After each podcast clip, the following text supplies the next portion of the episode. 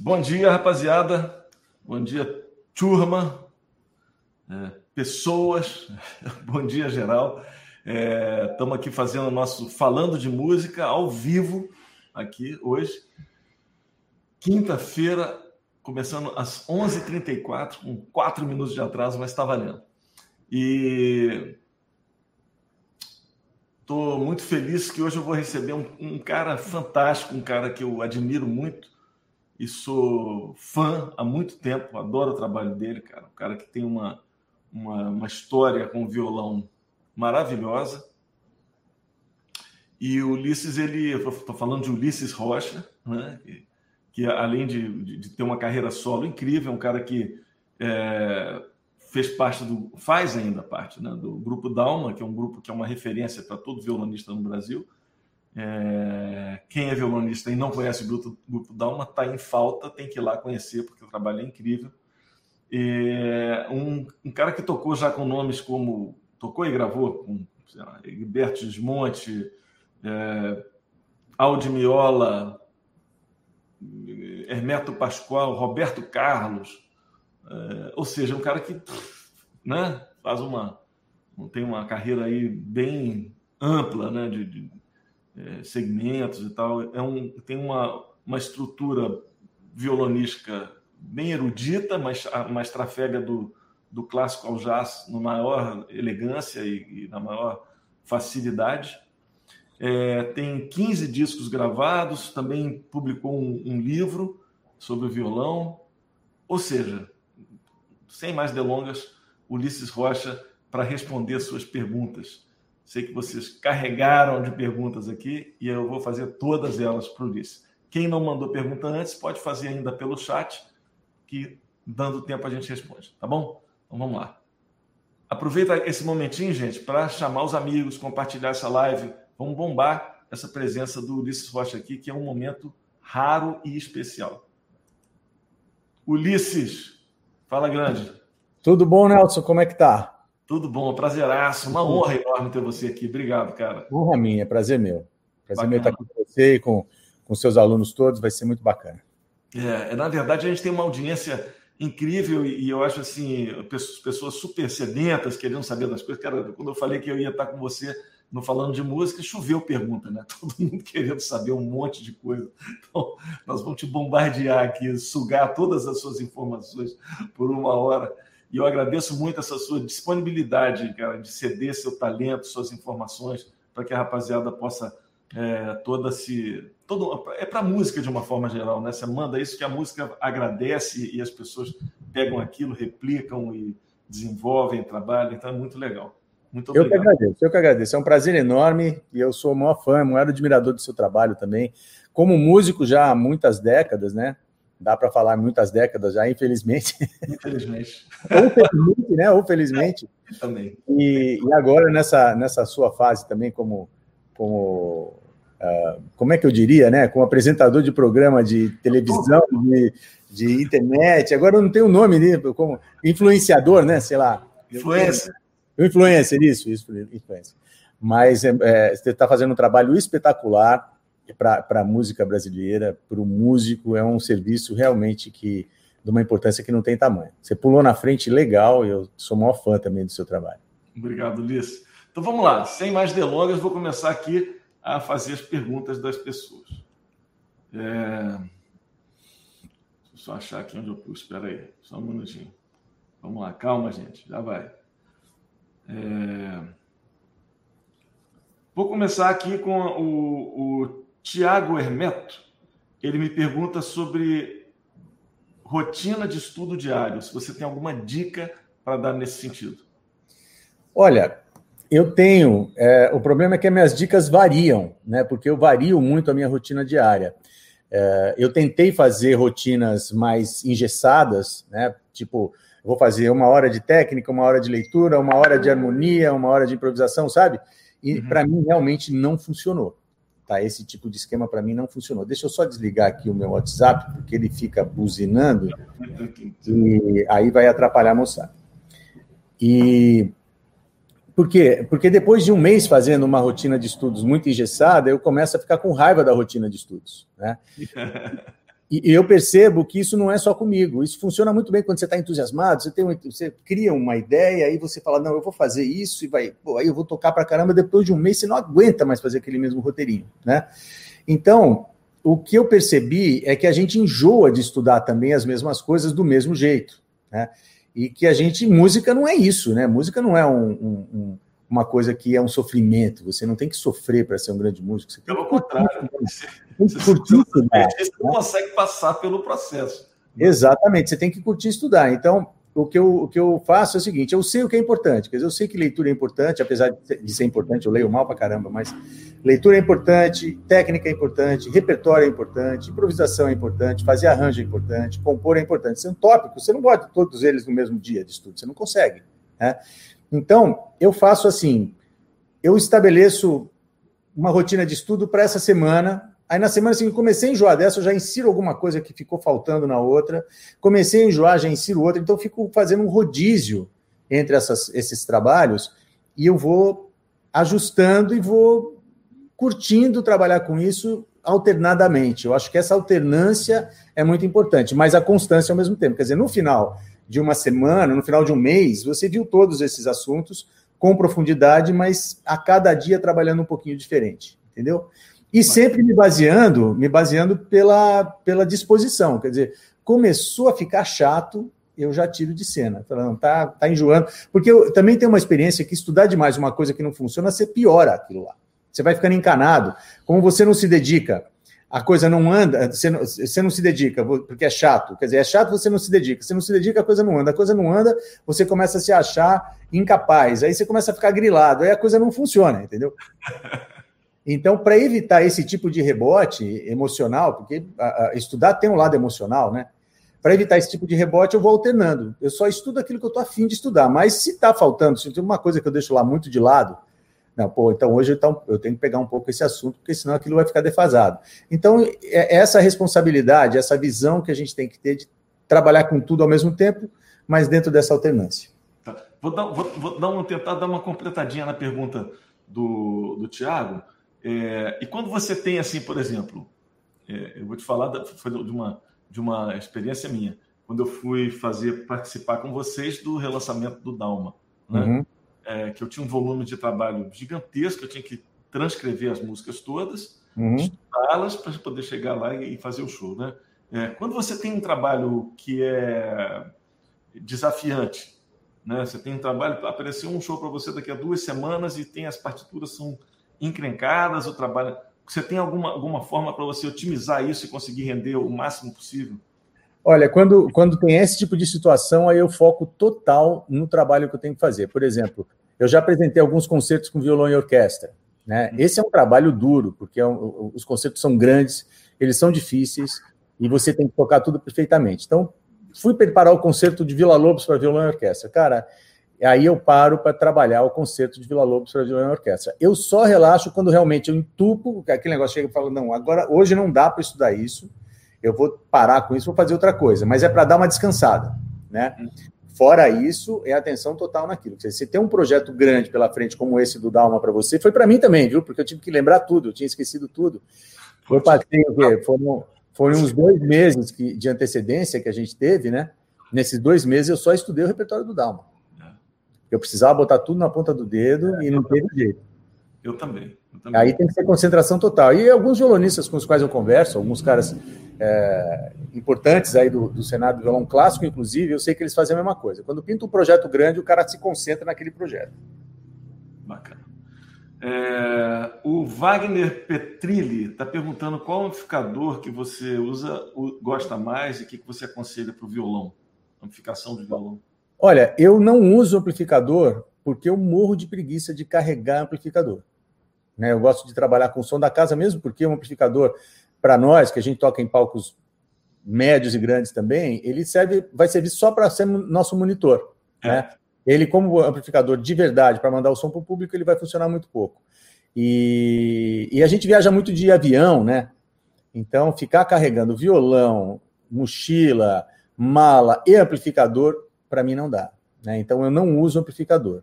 Mas se eu usasse, eu ia usar o AR. Eu já experimentei de tudo que você pode imaginar, eu acho que nenhum chega ao chinelo do, do AR em todos os quesitos. Né? Primeiro, peso, qualidade de som, qualidade, quantidade de recursos, né? recursos importantes, assim que pouca gente leva em consideração. Ele tem entrada para microfone, ele tem phantom power, ele tem saída de linha para você usar ele como monitor. E ele tem potência, a potência dele é impressionante. Você compra um AR de 60 watts, com um AR de 60 watts você faz um, um concerto de violão solo num ambiente pequeno ou médio. É. Você consegue fazer. Ele é um negócio impressionante. Eu já toquei violão com orquestra lá na Suécia e uhum. eu usei o meu, o meu AR é, ah. no violão, trazendo. Na verdade, eu saía em linha para monitoração, porque a orquestra estava tava microfonada, estava sendo gravada, tudo. Uhum. Aí eu, eu é, usei para minha monitoração aqui, o meu AR fica uma delícia, porque, porque se você for usar a monitoração deles, o som não vem bacana, né? Quando você não, bota, não É uma delícia, bom demais. Não, é muito bom. Você sabe que eu fiz um concerto na Alemanha, era um concerto até num espaço. Porque quando você faz concerto de violão solo, principalmente em ambiente de violão clássico, o, o volume não é tão necessário, né? aquele volume é, forte, assim, de um show de, de, de, de, música pop ou de jazz e tal. É, é, não precisa tudo isso. É, é, precisa mais que, que as pessoas escutem você. Esse, esse teatro, eu acho que cabia umas 300 pessoas e os caras montaram dois ARs no chão e eles puxavam o microfone e entravam nos ARs. E os ARs eram o, o, o PA. Olha só. Cara, e como funciona bem. É incrível. O som que, quando você passa pelo microfone, Aí. o AR, ele fica perfeito. Quando você liga em linha, ele fica excelente. Ah. E tem mais, para você, que é guitarrista, você já ligou uma guitarra elétrica no AR? Acústica. Uma acústica? Já ligou? Direto. Cara, direto. é um super som. É um super som. Eu, eu, eu, tenho uma guitarra, eu tenho uma guitarra que ela é, ela é acústica esquisita também, uma Telecaster acústica que o, o Zaganin fez para mim. Ah, tá. Cara, quando eu, quando eu morava nos Estados Unidos, eu tinha um AR lá, né, da universidade, que ficava comigo. Cara, quando eu ligava a guitarra naquele amp, eu chorava. É, é uma delícia. Né? Puta, que amplo e legal, né? Então, eu, para mim, é a AR com 10, assim. Tem os outros, a, a Schertler andou, é uma marca que a gente não conhece no Brasil, eles fizeram, um, eles tinham um acordo com uma empresa italiana que criou um amplificador para violão muito bom também. É concorrente direto com a AR, mas o AR ainda é melhor. É. A Roland mesmo faz aquele AC60 que é bem, é bem bacana. É bem legal, é bem legal. É uma super alternativa de custo, porque ele custa mais ou menos a metade do AR. E ele faz mais ou menos 80% da, da, das, dos benefícios que o AR tem. É que o AR, o AR tem mais qualidade de som. A qualidade final do AR é muito legal. Tá. Continuando aqui, o professor Dulcídio pergunta: Tenho curiosidade sobre o processo de composição do Ulisses. Ele tem peças incríveis, únicas, com melodias e harmonias sensacionais. Como elas surgem? Vêm prontas na pura emoção ou tem todo um processo de lapidação racional depois do parto inicial? Bom, antes de mais nada, eu só vou querer confirmar se esse Dulcídio é o Dulcídio Brás. Não sei. É difícil saber. Ele está falando do professor Dulcídio? Dulcídio. É. Eu acho que é o Dulcídio Braz, que é um professor de física, que, o, qual, o qual já conheço, que a gente conversa de vez em quando. O Dulcídio é um, um cara muito bacana. E depois pergunta se é, se é, ele mesmo. Mas, de qualquer maneira, a, eu tenho um processo de composição que ele é muito pouco racional. Ele não é 100% irracional, mas ele é muito pouco racional. Eu sempre acreditei que música a gente não faz com régua e compasso na mão.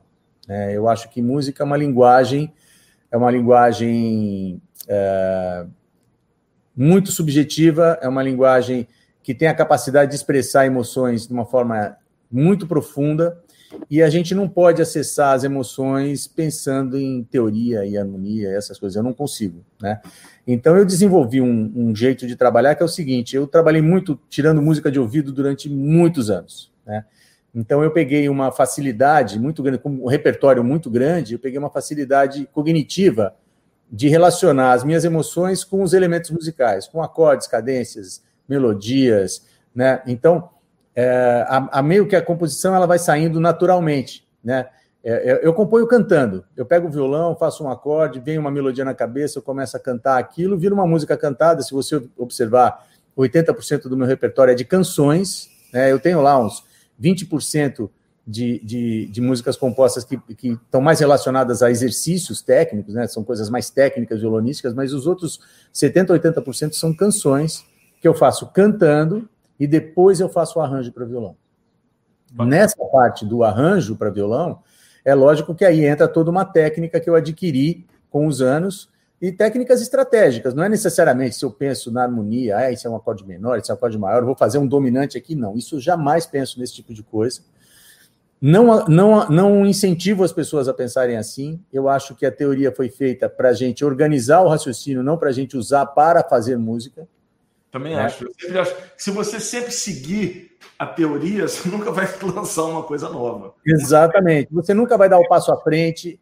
É, um grande barato. Teoria grande ficar o que foi feito. Bom, daqui para frente vamos ver o que a gente faz. Exatamente, é brincar com tudo isso. Quer dizer, agora, é lógico que tem um determinado momento no processo, está fazendo um arranjo, fazendo uma composição, isso já aconteceu comigo, você trava e não sabe para onde ir. Né? Aí, cara, você vai, puxa lá nas gavetas das opções que você tem. Pô, se eu tentar aqui um subdominante menor, será que vai funcionar? Né? Aí você coloca, ah, não gostei. Aí, sabe, nessas horas, o conhecer vale muito a pena, é muito legal. Eu acho que o conhecer, o conhecer música é um fator organizador muito importante. Eu vou fazer um paralelo, você quer ver? Eu vou fazer um paralelo com a linguagem falada e escrita. Tá? Você escreve e fala o que você pensa. Mas na hora de você botar no papel, você usa os seus conhecimentos de gramática para escrever direito, para fazer as concordâncias bonitinho, né? Para que, que soe, aquele negócio tem que soar de uma forma decente. Eu acho que o estudo de música é a mesma coisa. Quer dizer, eu faço a música de uma forma completamente é, fisiológica, né, intuitiva, mas é aquela história, na hora que eu vou dar o arremate, eu procuro usar aquelas coisas que eu aprendi, tomar cuidado com certas alterações, tomar cuidado com os choques de melodia com alteração, né, com a montagem dos acordes, com as inversões, quer dizer, fazer os encaminhamentos de uma forma bonita, que, que dê um sentido no discurso bacana. Aí eu uso a teoria, que é na, mais na fase do, da, do acabamento é que eu uso o meu conhecimento teórico, na hora de compor mesmo. Tanto que muitas vezes eu componho no carro dirigindo. Estou dirigindo, fico cantarolando uma música, e aí vem aquilo na cabeça. Eu já cheguei a parar o carro para gravar a melodia, porque elas vêm como insights, né? É. E parece um sonho, assim. Se você deixar, ela evapora vai embora muito, assim, muito igual. Acontece a mesma é. Então, às vezes eu paro o carro, gravo, aí chego, chego em casa, no lugar que eu estou indo, aí eu sento, ouço aquela melodia, já lembro da harmonia que eu, que eu imaginei, porque volta, né? A sensação volta. É. E aí eu, eu desenvolvo a música. Mas é, é. sempre a, prioridade ao lado intuitivo mesmo. Ulisses, eu não vou nem dizer assim, o nome da pessoa, porque teve, tiveram assim, uns, uns seis, umas seis ou sete pessoas falando de uma música sua que chama. Agora eu falei e agora eu não estou lembrando o nome. Peraí. É, é, Rindo da Saudade. É, eu quase arrisquei falar do Rindo da Saudade. Muita gente perguntou, pô, como é que ele fez essa música? A ideia. E aí é, é, eu, eu fui ouvir ela, ela assim, pô, falha minha, eu não conhecia. Eu falei, pô, deixa eu ouvir essa, tanta gente falando dessa música do Luiz. A música é linda, né? Linda, linda. Ela me eu, eu vou te falar.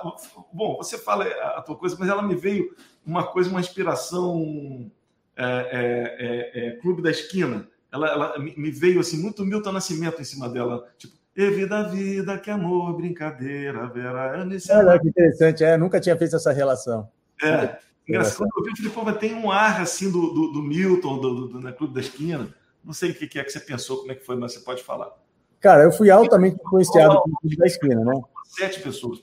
Eu fui altamente é, é, é, influenciado pelo Clube da Esquina. Então, essa relação que você que você estabeleceu aí, ela é, ela é muito provável mesmo. Tem muito do, no que eu faço, tem muito do Clube da Esquina, muito. Sempre teve, aliás, né? Agora, é, essa música, ela nasceu assim como uma canção. Eu vou até cantar, contar uma peculiaridade dessa música que não combina com ela, mas para o pessoal ter uma ideia como o meu processo composicional ele é meio torto. Eu fiz essa música deitado numa cama que eu estava com uma belíssima intoxicação alimentar em Goiânia. Quando... Você acredita nisso? Eu estava eu, eu fazendo na época daquele Banco do Brasil Musical, né? Que o André Geraisati era o produtor. A gente viajava muito e, inclusive, nesse, nesse, nessa, nesse período onde eu estava em Goiânia, foram três, três noites que a gente ficou lá, foi exatamente num desses dias que o Rafael Rabelo morreu. Né? Eu lembro que, que teve esse evento, que ficou todo mundo muito triste e tal. E eu sei que é, num determinado dia lá eu tive um problema lá de intoxicação alimentar e eu não conseguia levantar da cama, eu estava passando muito mal. Mas quando eu estava deitado, eu me sentia bem, me sentia bem. Eu me sentia mal quando eu levantava. Né? Então, se eu ficasse deitado, ficava tudo bem. Então, eu tinha que estudar para o show, né? Porque eu tinha que estar tá aquecido para fazer o show. O show à noite eu enchia a cara de remédio, ia fazer o show, voltava, voltava para a cama. E deitado um dia desse com o violão na mão, não tinha posição para estudar, né? Sabe aquele negócio de cama de hotel? Eu comecei a fazer uns acordes, né? Só para escritar o dedo e, e surgiram esses dois acordes do começo da música. Cordas soltas. Exatamente. E aí eu comecei a cantar, exatamente como sempre faço, né? Comecei a cantar e veio a música na cabeça. Eu estava meio com saudade de casa, a turnê já estava longa, sabe quando vai batendo aquela vontade de voltar para casa, né? e, e, aí eu fiz, fiz essa música cantando, tocando e cantando. Quando eu terminei, eu falei, pô, essa música ficou legal, vou fazer um arranjo para ela. E eu gravei essa música no meu CDR. Ela sempre foi uma música que o pessoal gosta, mas ela foi muito impulsionada pelo Fábio Lima. Ah, sim. O Fábio Lima, ele gravou no, no, no canal dele duas músicas minhas o Rindo da Saudade e o Rio Acima. Que desde que ele gravou, cara, a minha legião de fãs dessa música aumentou muito. Eu devo muito pro Fábio. O Fábio ele... é incrível, né, cara? O Fábio ele tem uma ele, ele tem uma entrada muito forte, é um músico muito competente, né? Um cara bacana, um cara que tem é, que circula, inclusive, também em várias, né? Toca do dito, vai pro rock and roll e tal, toca bateria, toca baixo, ele faz. É, ele é danado, o Fábio é danado, cara. É, ele participou de uma jam que a gente fez, a gente fez uma jam com, com 10 músicos, cada um fazendo um solo numa música, em cima de uma música minha. Ele fez um solaço, pô, tocou bem a pampa. Não, o Fábio, o Fábio é um super músico, é um cara muito bacana, né? Um cara muito bacana, muito generoso, conhece tudo das novas mídias sociais e tal. É um cara é. super conectado, né? E aí, ele, desde que ele gravou essas duas músicas, poxa, a, a, ele realmente disseminou meu trabalho para uma quantidade de gente que não conhecia meu trabalho, né? Que a gente está na estrada há muito tempo, o público se renova e às vezes a gente pede o contato com essa renovação de público, né? E o Fábio se encarregou de reapresentar meu trabalho para uma legião de outras pessoas que, que não me conheciam, que tem sido, tem sido muito bom. A gente chegou a gravar alguma coisa juntos, estamos preparando mais uma, um vídeo juntos agora que a gente vai gravar em breve. Ah. E, enfim, é um cara que, que foi, ele foi responsável por essas seis perguntas aí do, sobre o, o, o Rio da Saudade, com certeza. Né? Isso tudo é, efeito, é o efeito é, do, da, da, da, do Fábio Lima si, sobre essas músicas aí. Mais uma pergunta aqui. O Jorge Ávila Pinto ele pergunta como você migrou para guitarra e gravou Garota de Ipanema no disco Fractal. Eu nunca migrei para guitarra eu sempre fui guitarrista ao mesmo tempo que violonista. Hum. Sempre. Né? Eu, para não dizer sempre, eu comecei tocando violão com 9 para 10 anos de idade, com 12 eu já tinha ganhado uma guitarra. Então, uh, a guitarra sempre fez parte da minha vida, só que, uh, num determinado momento da minha vida, eu resolvi assumir o violão como primeiro instrumento. Foi um, é uma história longa, acho que nem cabe aqui, é, ela com todos os detalhes, mas depois que eu entrei no Dalma, né, o violão passou a ser meu primeiro instrumento, porque eu senti, basicamente, eu senti o seguinte, vai, só para resumir, que a guitarra, e como eu tinha, é, eu tinha planos de uma carreira internacional, e o Dalma já estava apontando para uma carreira internacional, é, eu senti, através de um repórter, um repórter veio, o cara veio fazer uma entrevista e me falou: o que, que você faz além de tocar, tocar violão? Eu falei, eu também toco guitarra, mas guitarra é instrumento de americano, você é brasileiro, tem que tocar violão. Isso foi na França, em Paris. Aí eu falei, pô, esse cara tem razão. Né? E eu sentia mais facilidade em tocar violão do que guitarra. Eu sinto Está parecendo aquela passeata contra a guitarra.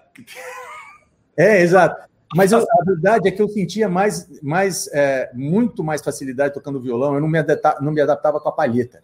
Né? Ah. Tive uma palhetada. O primeiro disco do Dalma eu gravei com um violão de aço com palheta. Para você ter uma ideia. Ali, aqueles meus solos todos, era tudo com palheta. Eu só tocava com, com o dedo apresentação de algumas músicas ou algum acompanhamento. O resto era tudo com palheta. Então eu tinha palhetada, tinha tudo isso. Mas eu não gostava da palheta. Né? Então chegou um... quando esse cara me falou isso, eu falei, pô, esse cara tem razão. Aí eu comecei a botar minha energia maior no violão e deixei a guitarra debaixo da cama um tempão. Tocava guitarra esporadicamente. Quem, quem me fez tocar guitarra novamente foi o César Mariano, quando entrei no Prisma. Aí eu entrei de guitarrista, mas aí no meio da turnê dele eu já abandonei a palheta e assumi a guitarra com o dedo. Né? Ah, Quando chegou a época do meu filho começar a se interessar pela, pela guitarra, né? aquele molequinho falou, pai, quero tocar guitarra. Aí eu voltei a me apaixonar pela guitarra e foi quando eu, eu gravei o Fractal. Ah. Para realizar um, uma coisa que estava mal terminada na minha vida com a guitarra. Né? Então aí eu gravei o disco de guitarra. Mas até hoje eu tenho guitarra em casa, eu toco aqui comigo mesmo, não faço nada profissionalmente com ela, até porque não surgiu. Porque se alguém me chamar, eu vou fazer. Quando eu morava nos Estados Unidos, é, era muito comum o pessoal me ligar, pô, vamos fazer uma jam hoje lá no, no boteco tal? Vamos, eu ia de guitarra, não ia nem de violão. Tocar jazz com americano e ia de guitarra, né? Então é um instrumento que eu nunca, nunca larguei e é que pouca gente sabe disso, né? Porque eu não coloco em primeiro plano, até porque o mundo do violão é meio xiita, né? Se eu apareço tocando guitarra, ninguém fala, ah, esse cara agora migrou para outro lado, migrou para o lado do mal, eu não quero mais saber desse cara. Já aconteceu comigo isso, eu não estou inventando. Está né, Ulisses? Na época que eu gravei o, que eu gravei o Fractal, né, ninguém me chamava para tocar violão, cara. Não tinha Sesc, não tinha nada. Parece que eu estava cometendo uma heresia, assim. Eu não consegui. Eu fiz um show do Fractal, fiz um show. É, fiz um show do Fractal, cara. Que loucura. Aí eu voltei a tocar violão, fiz o estudos, outras ideias, gravei um, um, disco só de violão, de estudos e outras coisas. Aí voltei a fazer meus shows normalmente. Parece brincadeira, né? Mas não é, não. É super sério. Ó, mais pergunta aqui. Cris Rezo, oficial, perguntou: tem como entrar no mercado? Desculpa. Tem como entrar no mercado ainda como violonista, compositor e solista? Dizer, ainda é possível entrar no mercado? Cara, sempre é possível. Né? Essa situação que está acontecendo hoje não é uma situação que nunca aconteceu, foi sempre assim. Sempre você teve muito, o público e teve o, o, o, o músico disputando o seu espaço. Tudo depende de você. Né? Eu diria que sempre há público, vai sempre vai haver público, público novo, inclusive, e vai haver músicos novos. E cada um, principalmente hoje em dia, que você tem internet, você tem uma chance ainda maior de flertar com o seu próprio público, porque você não tem mais a figura do, do da, da chancela, né? A chancela das gravadoras, a chancela da, da mídia, né? Antigamente, você, para conseguir entrar no cenário, você tinha que passar por uma chancela de gravadora, gravar um disco, ser aceito pela, pela imprensa, né? As pessoas começam a falar de você e aí, de repente, você entra no mercado, né? Hoje não. Hoje você entra no mercado a hora que você quiser. Você grava o teu single, bota lá no Spotify, sai divulgando, um monte de gente vai te conhecer. As pessoas que gostam de você vão te seguir. Então, o mercado está aí para todo mundo. E é só você trabalhar bem. Música. Pede para o Fábio Lima, Lima gravar uma música sua. Exatamente. É uma chancela. Você vê, essa chancela é, continua. importante. Essa chancela é importantíssima. Né? Isso faz diferença. Agora, mesmo se você não tiver essa chancela, se você investir no teu trabalho, se você ficar lá é, produzindo coisas de qualidade, ficar postando, mostrando o teu trabalho, mostrando a cara, é lógico que muita gente vai curtir o teu trabalho e vai seguir você. É, é.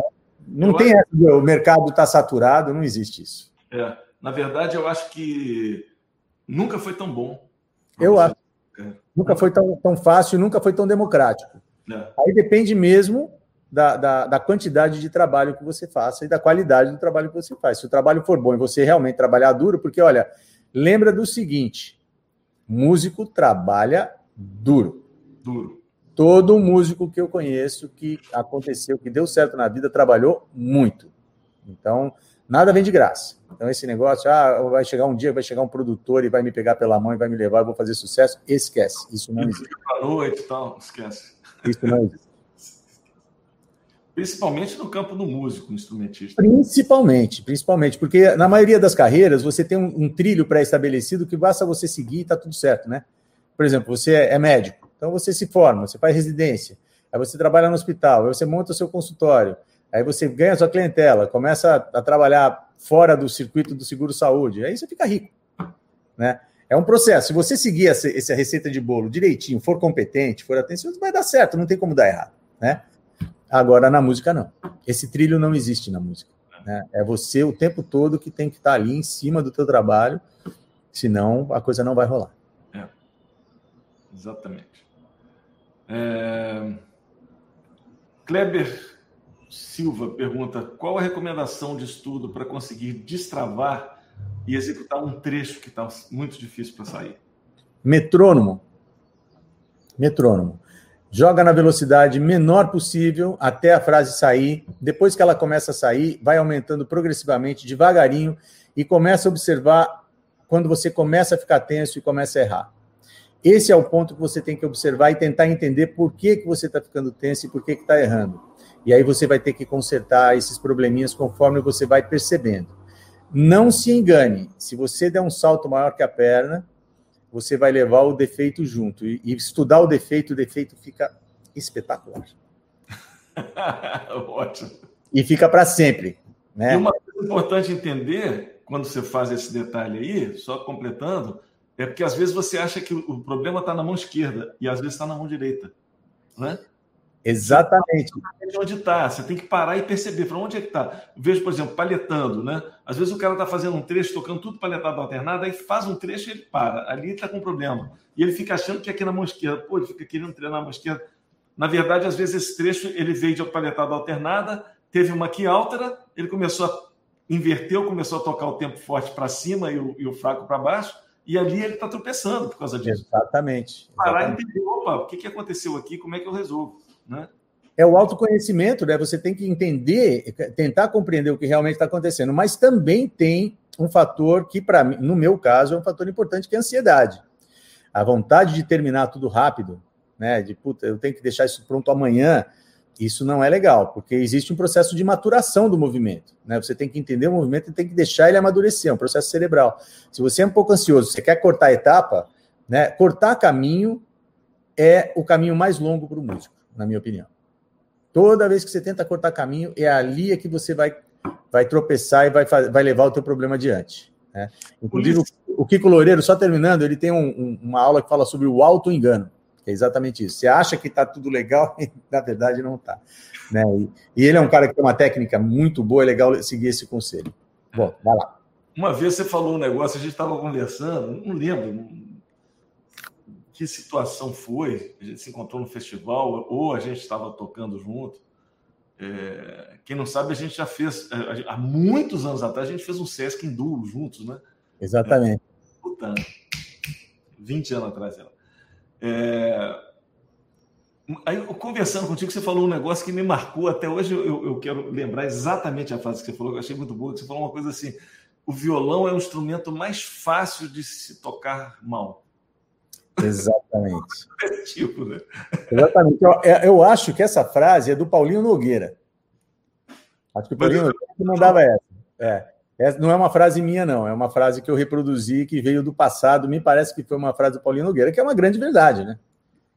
Todo mundo toca um violãozinho em casa. É. Todo mundo toca. É, é o instrumento mais fácil que tem que tocar mal. Agora, tocar bem, aí muda de figura total, né? É um, dos, é um dos instrumentos que mais exige, inclusive, né? Bom, eu também acho que não. Eu acho que todo instrumento para tocar bem exige muito, né? Todo instrumento. É Sim. tudo proporcional. É, universo das cordas pergunta, pede para você falar sobre o arranjo de ponteio. O que, que é aquela piração que você faz no meio? De onde vem aquilo? Cara, eu tenho uma onda que é o seguinte: quando a música tá curta, né, uma música como o ponteio, a música, o ponteio são dois períodos, né, o, tanto o período da primeira parte quanto o refrão não são períodos longos e eles são bem repetitivos. Então é uma música que uh, no caso de fazer um arranjo para violão, se você só expõe a, a, a, primeira e a segunda parte, falta assunto. Né? Um arranjo de violão, o violão é um instrumento é, que ele tem pouco recurso né, de timbre, de volume, quer dizer, é um instrumento que se você fica, se você não criar situações no seu arranjo, ele, o arranjo pode ficar monótono, ele pode ficar óbvio, né? Então, quando eu pego uma música como Ponteio, que é uma música que ela é curta, eu percebo que eu tenho que inserir dentro dela alguma coisa. E esse alguma coisa pode ser um, esse interlúdio, ele pode ser um improviso escrito, um improviso de verdade, ou pode ser um, um interlúdio mesmo, quer dizer, uma outra música que eu insiro dentro da primeira música para dar uma variada no clima, assim, partir para outro lugar. E eu me baseio muito, pra, quando eu faço essas coisas, é, eu me baseio muito no efeito final. Né? Eu acho que um arranjo tem que ter efeito, o efeito assim de instigante, que o cara olha e fala, puxa, mas isso é bacana, uma coisa rítmica, uma coisa mais, mais é, percussiva, todas essas coisas são coisas que agregam muito interesse ao arranjo. E no ponteio foi isso que eu fiz. Eu chegou uma hora que eu não estava entendendo para onde ir, eu falei, eu vou fazer uma sequência de acordes aqui com uma rítmica mais instigante, né, para criar uma dinâmica diferente e, e, depois voltar ao tema. Então foi isso. Eu criei um, uma série de acordes que faziam sentido para mim, né? E eu, como eu falei, eu sempre trabalho muito de ouvido, e aquilo começou a ficar bacana, eu falei, ah, eu vou, vou fazer uma coisa assim. E, e criei essa, essa, esse interlúdio, não tem nenhuma regra para aquilo, né? E usei ele como um recurso de efeito e um recurso para a gente descansar um pouco do, do, do, tema que já tinha sido. Na, quando entra aquele efeito ritmo, o tema já tinha sido exposto duas vezes, já estava de bom tamanho. Eu coloquei aquela, aquela parte para depois voltar no final e fechar a música. Né? Então, eu, eu quando, quando faço arranjo, eu tenho a minha receitinha de bolo, o meu mapinha de arranjos né, para violão, que eu sei que são coisas que funcionam. Né? O arranjo tem que ter sempre uma introdução, tem que ter sempre uma finalização. Na, toda, toda vez que você repete uma parte, é legal que essa repetição tenha uma variação. Aliás, isso é um tema de, de, de arranjo. Né? Toda repetição exige variação, né? Quer dizer, para memorização exige repetição, e repetição exige variação que é um processo super interessante, é uma coisa super verdadeira. Então eu uso essas, essas, esses ingredientes que fazem parte dessa receita. Então, eu faço um mapinha antes do arranjo, e quando eu fiz o ponteio, eu percebi que eu ia ter que fazer esse mapinha dessa forma, e é aquilo lá que você escutou. É interessante isso que você está falando. Tem um livro muito bom, você com certeza já deve ter passado por ele, o livro do Henry Mancini, Sounds and Scores. Ah, eu tenho. É, genial, né? Um livro de arranjo e tal. E ele fala, na introdução do livro, ele fala que arranjo é a arte de você fazer a pessoa ouvir a mesma música várias vezes sem se cansar. Exatamente isso, exatamente isso. Porque se você repete muito, a pessoa dorme. Dorme. Se repetiu o mesmo trecho, tem que fazer algum detalhe. Muda é. uma guia, é, ritmicamente cria alguma coisa. Se for um arranjo com orquestra, você, aí, pô, aí acrescenta um instrumento, na segunda entra as cordas depois, a percussão entrou ali, cansou, vamos modular alguma coisa. Exatamente. Eu, eu gosto muito de pensar em gráfico, né? Em gráfico de tensão. Quer dizer, a música começa numa tensão baixa ou começa na alta, tanto faz, mas ela tem que ter esse gráfico de tensão. Você atinge uma tensão máxima, relaxa. Tensão máxima, relaxa. Quer dizer, é, é, tensão e densidade, né? Às vezes você usa muitas notas, de repente você está usando muitas notas há dois minutos. Pô, tem, você tem que migrar para um lugar que você use poucas notas ao mesmo tempo, né? Então você está usando acordes com seis cordas, passa a usar acordes com três, passa a usar contraponto com duas notas, esvazia um pouco, dá aquela sensação de ar, depois você volta. Quer dizer, esse, essa pulsação de densidade e de, e de tensão é muito importante para que a pessoa ela, vá, ela não durma. Você não pode deixar o cara dormir. Né? Então, quando eu estou tocando estou dormindo, é sinal que o negócio não está bom. Então, tem essa receitinha de bolo que eu aplico sempre. E no, nesse livro do Harry Mancini tem outra frase maravilhosa que eu adoro, que ele fala assim: nunca se apaixone por uma nota. Adoro isso. Essa é maravilhosa, né? Adoro isso. Pô, a nota não está funcionando. Você tem um músico que, que não está alcançando aquela nota, você corta a nota fora, acabou. Né? Não entra numa de, ah, mas essa é a nota da minha vida, é nada, joga fora. Exatamente. Né? Isso, é, isso é genial, cara. Você sabe que teve um, um, um arranjo que eu fiz para um disco do João Bosco, que eu tinha feito as cordas, e aí eu fiz uma trompa, escrevi uma trompa que eu adorei aquela trompa. Eu adorei aquela trompa. Né? Aí quando a gente gravou, o João Bosco falou assim, ouvindo, né? Ouvindo o cara gravar a trompa no estúdio, ele falou assim: Nelson, cara, essa trompa tá linda, mas você sabe o que está acontecendo, cara? Eu estou ouvindo, e ao invés de eu, de eu querer ouvir a minha voz, cantando uma letra e tudo. Eu ouço você, a trompa. Você está me julgando para ouvir a trompa, né? Então isso aí tá, tá tirando foco. E aí eu falei, e aí é aquela coisa, você, eu falei, pô, mas está tão bonito isso. Ele falou, cara, tá, tá lindo. Ele falou, não, cara, isso aí tá lindo, mas, cara, tá. Ele, tá tirando a atenção completamente do foco da música. E aí eu fui me lembrar que o livro do, do Herman Cine fala exatamente isso. Ele fala: você não pode escrever uma coisa no contracanto que concorra com a melodia, que tira o foco de quem está ouvindo a música, parar de ouvir a melodia e começar a ouvir o contracanto. Né? E aí eu apaguei, apaguei aqui, tirei. Falei, então vamos tirar, vamos tirar. Mas você, você tira, você tira ainda com aquele negócio, hum, estava. Não, não posso. É. Exatamente, tira, manda embora. Você sabe que eu, que eu uma vez eu tive um, uma experiência maravilhosa que foi de gravar com o Roberto Carlos, né? E, e, nessa gravação, faz muitos anos, isso lá em São Paulo ainda. Aí a gente passou a madrugada gravando e ele tem o hábito de gravar a música em três tons, né? Ele grava sempre no tom que ele acha que é um tom um, meio tom abaixo, meio tom acima, né? Para depois ele ver qual é que a, a, a, voz brilha mais. Enfim, ele é cheio de táticas, ele é um cara muito esperto, ele sabe. Ele tem, ele tem um controle, ele tem um controle sobre o que ele quer, que é uma coisa impressionante. Isso foi uma aula para mim essa gravação. Por quê? Teve um, um trecho da gravação, o, o, o arranjador do, do, Roberto Carlos, acredito que até hoje seja a mesma pessoa, é o Eduardo Lage, né? E o Eduardo Lage é um grande músico, super arranjador, super pianista, cara super bom, super competente. E no arranjo lá, ele tinha colocado um acorde suspenso, né? Numa, um trecho lá numa preparação, ele preparou com um acorde suspenso, não preparou com dominante, ele preparou com suspenso. Aí o Roberto chegou e falou assim: Eduardo, o arranjo tá lindo, cara, mas eu não gosto desse acorde. Ah, como? Esse acorde é lindo. Ele falou: não, cara, mas o meu público não vai gostar desse acorde. Olha só. O meu público quer um acorde mais simples. Pô, Roberto, mas esse aqui tá, é super simples. Olha, Eduardo, tira esse acorde. Não discute, não, tira essa porra. A certeza que ele tinha, cara, isso não vai funcionar. Tira. cara, era só um suspenso. É. Mas ele reconheceu ali um Mas elemento. Vou dar uma nota. É, ele reconheceu ali um elemento que é um elemento que ele sabe que o público dele não curte, porque remete mais ao jazz, à bossa nova, que não é o que ele queria, né? Naquele momento. Eu achei tão interessante aquilo, que falei, cara, ele tem razão.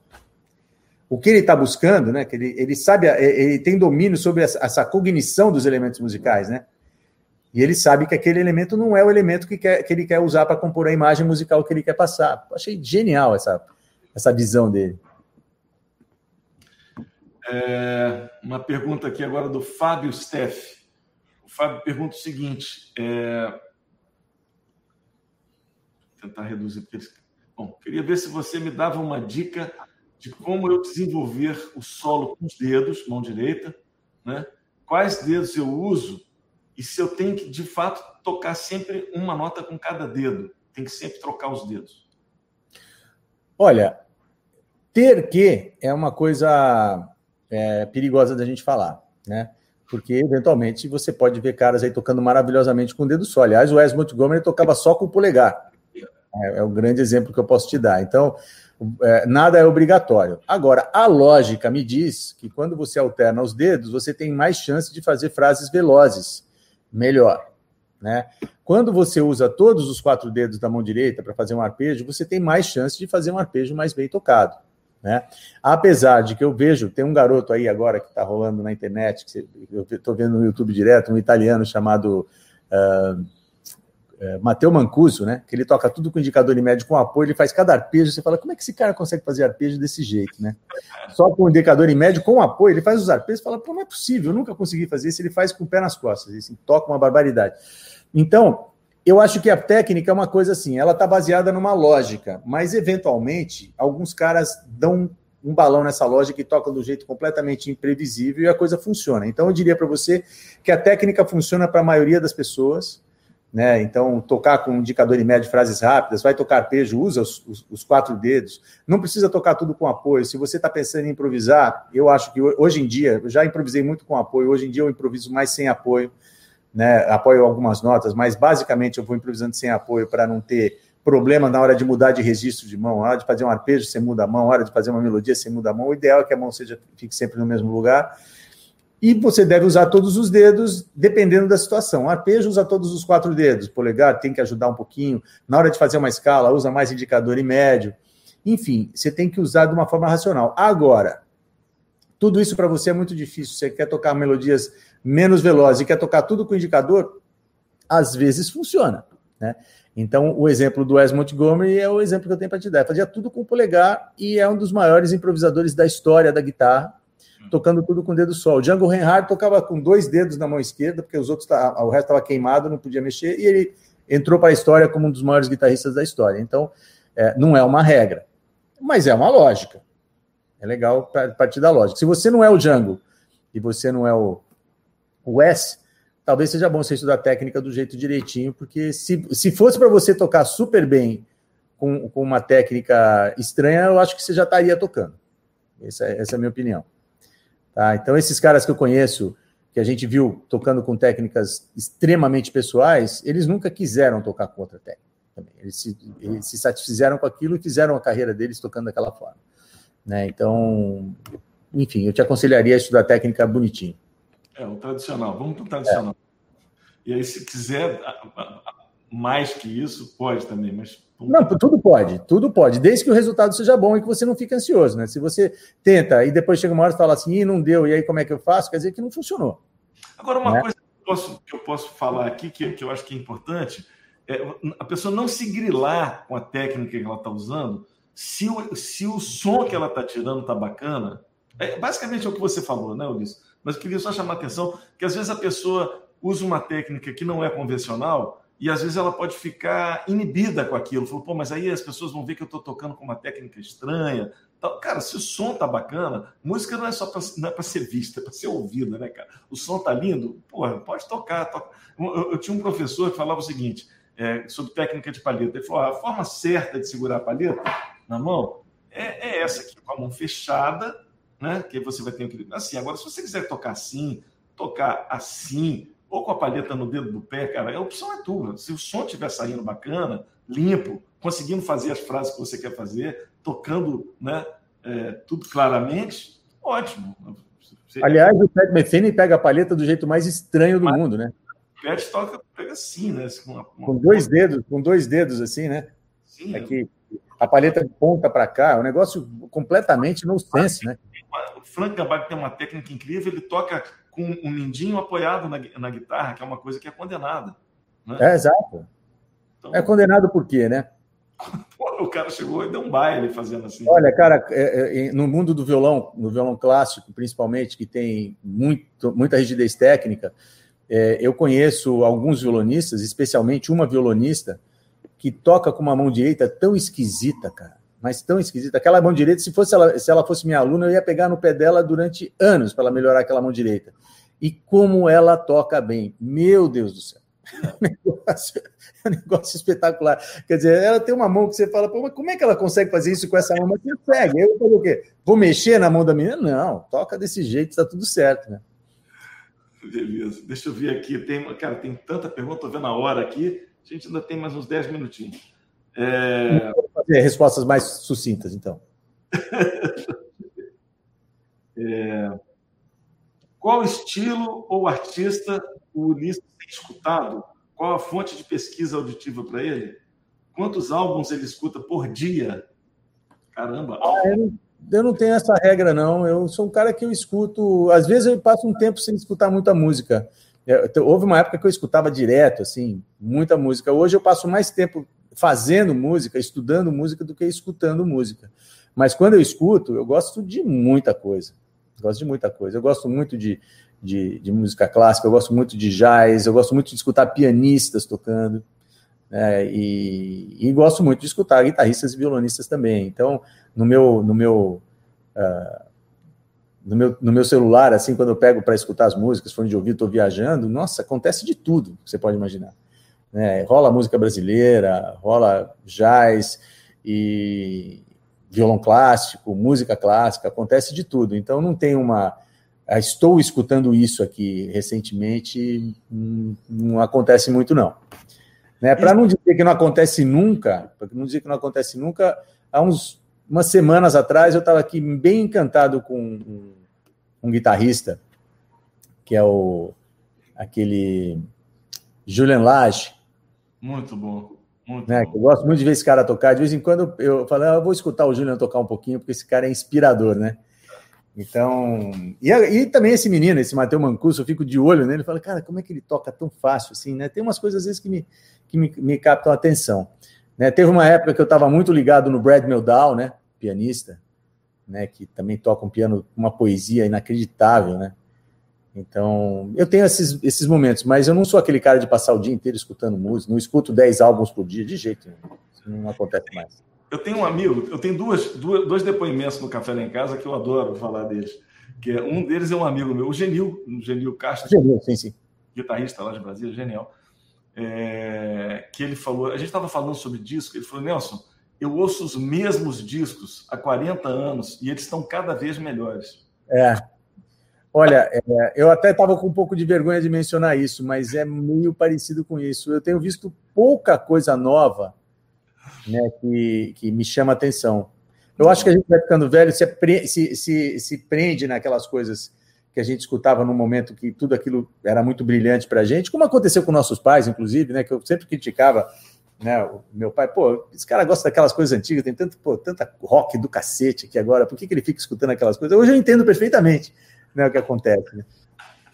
Então eu também tenho isso, também eu escuto muitas coisas que eu escutava sempre. E, e... Outro, depoimento, outro depoimento interessante foi do João Bosco.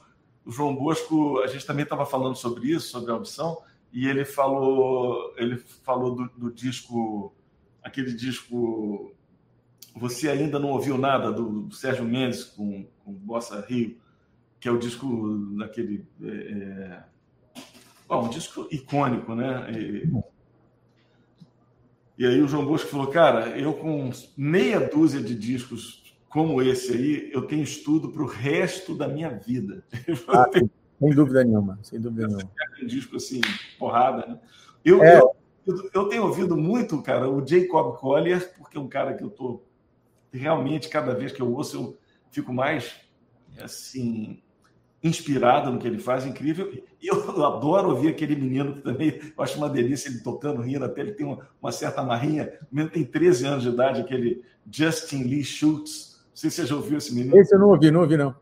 ouve, ele toca guitarra super bem, piano super bem, baixo pra caramba, bicho, ele toca tudo bem pra caramba. Tem 13 anos e toca quando ele, improvisando, bicho, no piano, sai outside, volta e ri quando ele faz isso, ele ri, ah, e fica aí. 13 anos. Adoro. Eu, eu não escuto mais o Jacob Collier, não. Não mesmo? Não, dá muita raiva. É muita raiva, é muito humilhante. Ah, não, não vou escutar esse cara, não, vou ficar sofrendo. Tá louco. É bom demais aquilo ali, cara. Eu adoro. Cara, tá louco, é muito talento. Chega uma hora que você fala, pô, o, sacanagem. o arranjo dele de Moon River. Não, se todos, já... né? Nossa. Eu não conheço bem. Eu escutei bastante, chegou uma hora que eu parei. Eu falei, não, isso aqui tá me fazendo mal. Não quero o mais. Moon River, ele exagerou. O Moon River, ele exagerou. É um negócio que você ouve e você fala, meu Deus, é lindo demais, não dá para. É, não, ele é, ele é ponto fora da curva total, né? Total, é. Ivan no Estril pergunta: quantas horas você estuda por dia, Ulisses? Você tem. Olha, eu estudo pelo menos umas três horas todos os dias. Eu preciso disso. Eu não estudo muito mais do que isso. Eu estou numa fase que eu entendi também que estudar demais não faz bem. É... Teve uma época que fazia, hoje não faz mais. Eu acho que a gente vai, vai, vai amadurecendo, vai envelhecendo e os músculos não são mais os mesmos, né?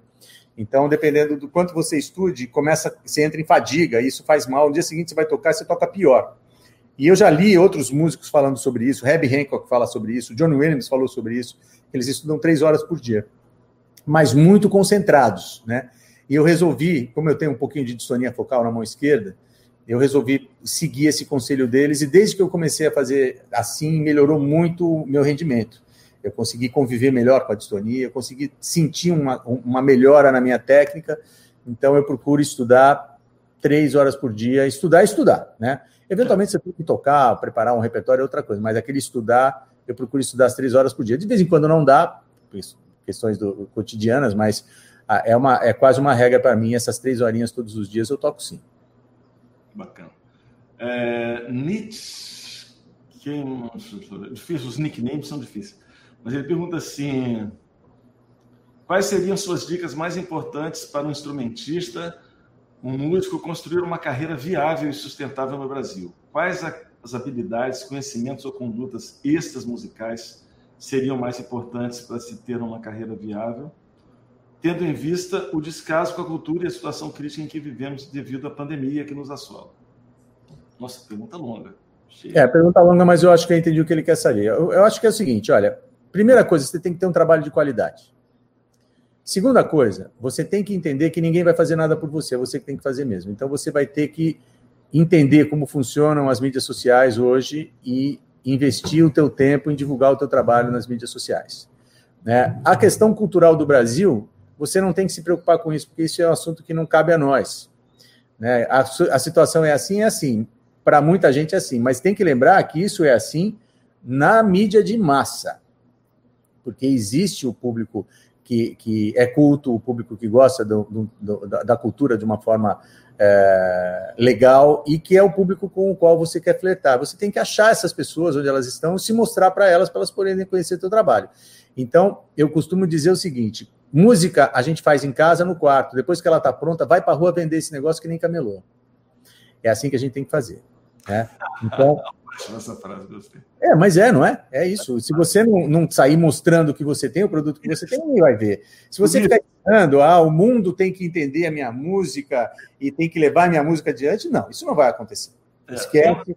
Tem uma coisa genial, isso aí que você está falando tem uma coisa genial que me remete a um, a um, a um assunto que é vasto, que um dia a gente pode sentar para conversar sobre isso, não é agora, mas eu queria só lançar aqui, que eu acho interessante, que é o seguinte, na, na na cadeia produtiva da música, aonde o dinheiro roda, o músico ele sempre foi ou sempre se colocou à margem. O instrumentista, principalmente, né? o músico. Né? E aí, aqui o dinheiro estava rolando e o músico que faz a música, ele sempre se colocou à margem. Mas ele mesmo se colocou à margem de cara quando ele fala assim: ó, a minha música não é um produto. O único cara que acha que a música não é um produto é o músico. Que o resto da cadeia toda da indústria acha que a música do cara é um produto e ganha dinheiro com ela. E ele fala: não, minha música não é produto. Aí ele não ganha dinheiro com ela. Quer dizer, exatamente. É uma loucura isso, né? A gente Mencionei isso ontem em outro lado. Porque, porque a indústria inteira ganha dinheiro com a tua música. O que é isso aqui? Tem um negócio tocando aqui. Falei exatamente isso ontem numa outra live que eu fiz. Falei exatamente com as suas palavras, né? E eu acho isso sim, eu acho que muito disso é culpa do próprio músico, o próprio músico que se coloca nessa posição de eu não me vendo. Então eu vou dar um exemplo. Imagina que um médico que foi que, que eh, se formou em medicina para curar, para cuidar de vidas e salvar vidas, imagina que ele fale para ele assim: "Não, eu tô aqui para cuidar de vidas, não para ganhar dinheiro". Eu nunca vi um médico assim. Hum. O médico está lá, ele vai cuidar da sua vida, mas ele vai ganhar para fazer isso e ganha bem né? Ganha muito bem. Tem muito médico aí que se deu muito bem. Eu acho que o dinheiro ele não pode ser o teu foco. Ele deve ser o resultado de um trabalho que você faz, né? Mas essa essa questão de você é, se colocar fora disso, ela só faz inviabilizar a tua carreira. Basicamente. Não tenha dúvida. Não tenha dúvida. E pegando o gancho aqui dessa história, foi por causa disso que eu me envolvi no projeto Violab.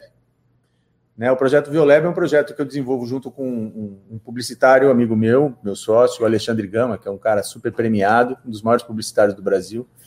E a ideia é exatamente a gente criar uma, uma, uma visibilidade para o músico e para a música que favoreça essa, esse, essa compreensão da, do quanto é importante você ser violonista e da importância que, que você tem para a sociedade como um todo e do valor que a gente tem para a sociedade como um todo. Né?